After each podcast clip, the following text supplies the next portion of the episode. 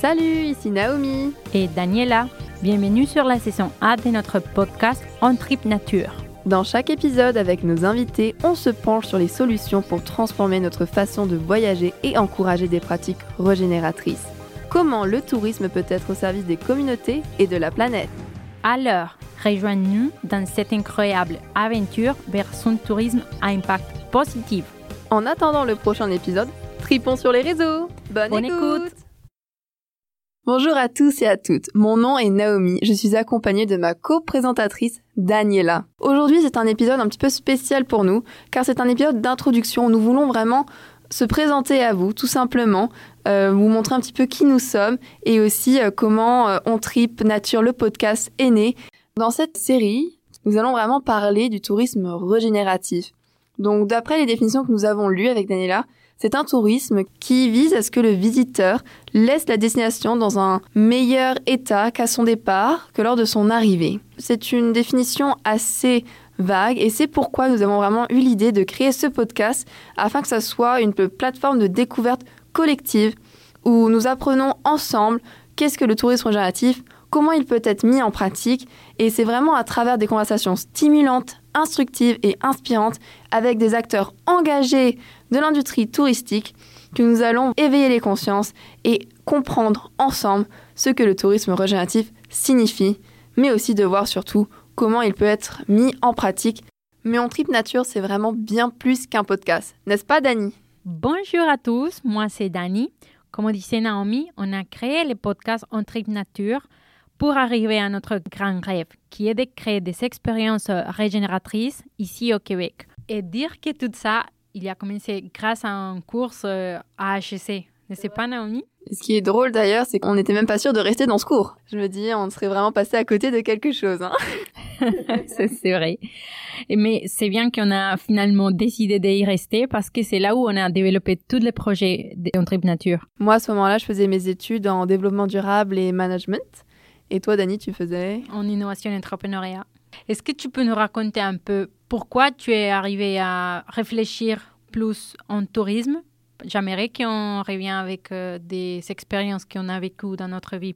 C'est vrai qu'il faut savoir que quand tu fais du coup un projet en entrepreneuriat social ou qui a une vocation autre que le profit, eh bien c'est souvent lié aussi avec nos expériences personnelles et ça a été le cas avec Daniela et moi. Il faut savoir que toutes les deux on est issus de l'industrie touristique. Et je trouve que c'est là où on a trouvé un, un lien parce que il n'y a pas beaucoup de personnes qui connaissent vraiment profondeur du tourisme là. Et qu'on a commencé à justement parler de ça et on a on a connecté. Oui on a connecté tout de suite. Exact. Et du coup pour revenir justement à un des exemples par exemple ça a été au tout début de, ma jeune carrière si on peut dire euh, où j'ai commencé à faire mon premier euh, stage au, dans un grand hôtel de luxe parisien. Je me suis retrouvée au salon VIP, donc c'était un salon où euh, les clients pouvaient avoir un, un espace plus privilégié et un accueil plus personnalisé.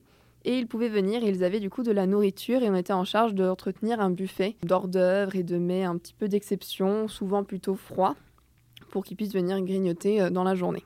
Dans ce bel hôtel, malheureusement, c'est que j'ai découvert, tristement, qu'à la fin de la journée, une fois que les heures de repas étaient finies et qu'on devait fermer le buffet, eh bien, tout ce que je voyais, toute cette belle nourriture, devait allé à la poubelle.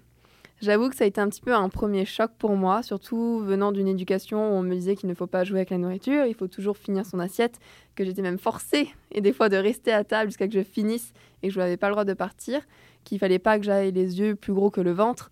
Et ça a été un petit peu un choc de, de culture, si on veut. Malheureusement, c'est que quand j'ai évoqué justement le sujet qui pour moi n'était pas normal, eh bien on m'a dit que... Euh, il ne pouvait rien faire parce que les standards hôteliers sont très stricts, surtout pour des hôtels de luxe, et que c'était la norme. À contre-coeur, j'ai dû tout jeter et puis c'était horrible à dire parce qu'à la fin, ça devient comme normal. C'est comme une habitude, ça s'installe. C'est ça que je voulais dire. qu'on commence, on fait les premiers chocs, mais après, tu t'habitues à faire ce type de choses parce que c'est la normalité. Exactement. C'est habitué au final à faire ça, alors que quand on y pense, c'est pas normal de jeter la nourriture.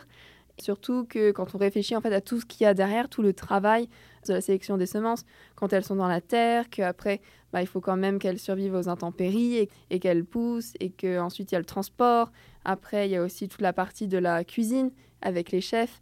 Donc il y a vraiment tout un travail derrière, et de jeter ce travail, ça a été un petit peu un crève-cœur, si on peut dire, et un petit peu un choc. Mais c'est pour ça aussi que j'ai toujours été très intéressée par le développement durable et je voulais du coup voir un petit peu comment on pouvait l'appliquer au tourisme. Et c'est pour ça que je suis venue ici à HSC pour euh, m'équiper un peu plus et pouvoir contribuer et que j'ai fait cette belle rencontre avec Daniela et qui va aussi vous parler un petit peu plus d'ailleurs de son expérience parce qu'elle est colombienne et elle a vécu aussi beaucoup de choses très très intéressantes dans ce sujet-là.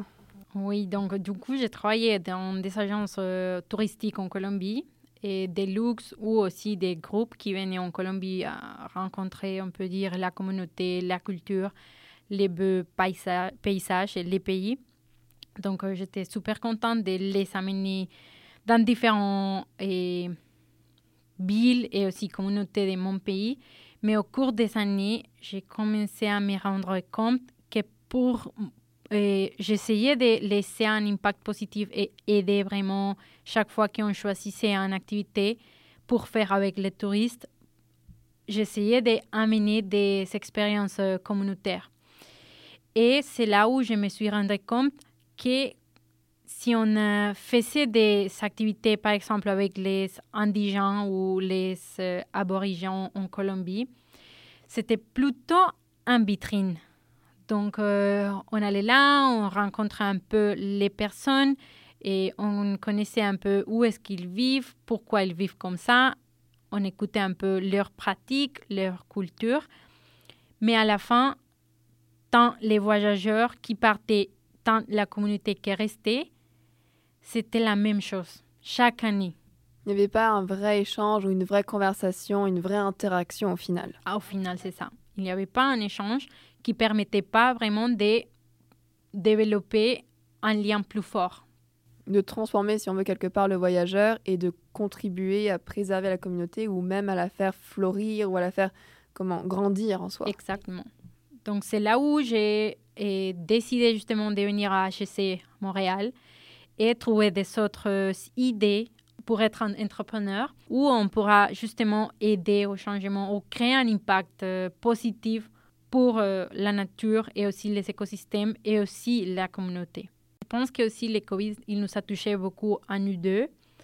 Cependant, je trouve que c'était aussi un moment et pour faire des réflexions profondes euh, pour nous-mêmes, aussi pour l'industrie. Et on trouve qu'on arrive dans les moments, on peut dire, parfaits pour aider à reconstruire, à réinventer la façon comment on euh, connaît les voyages ou même au final, quand on regardait un petit peu l'histoire, à peut-être l'ancrer sur des bases qui étaient bah, l'essence même du voyage, la rencontre de l'autre, le partage et vraiment les interactions euh, qui ont du sens.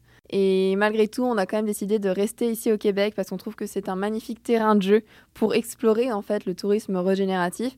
Et c'est aussi où là, Daniela et moi, on se voit grandir et on veut justement contribuer positivement dans l'écosystème dans lequel on se trouve, donc le Québec à l'heure actuelle. Pour le moment, c'est vraiment reconnaître le rôle du Québec dans ce mouvement du tourisme régénératif et voir euh, un petit peu euh, comment il peut s'exprimer ici également. Étant donné que notre podcast est vraiment une plateforme collaborative et que c'est un endroit d'échange, d'ouverture de discussion, n'hésitez pas à interagir avec nous, on veut vous entendre. Si jamais vous serez des contacts ou des personnes intéressées ou qui travaillent déjà dans les tourismes régénératifs ou des pratiques régénératives dans des autres secteurs et qui aimeraient être avec nous, pour nous contacter, retrouvez-nous sur les réseaux. Notre email dans la page web, c'est info.ontripnature.com et aussi sur LinkedIn, Daniela ou Naomi ou encore en Nature. Merci beaucoup pour votre écoute. J'espère que cet épisode vous aura amené des réflexions et aussi des solutions, qu'il vous aura inspiré à opter pour un tourisme régénératif. Si toi aussi tu veux changer les codes du tourisme, soutiens-nous. C'est très facile.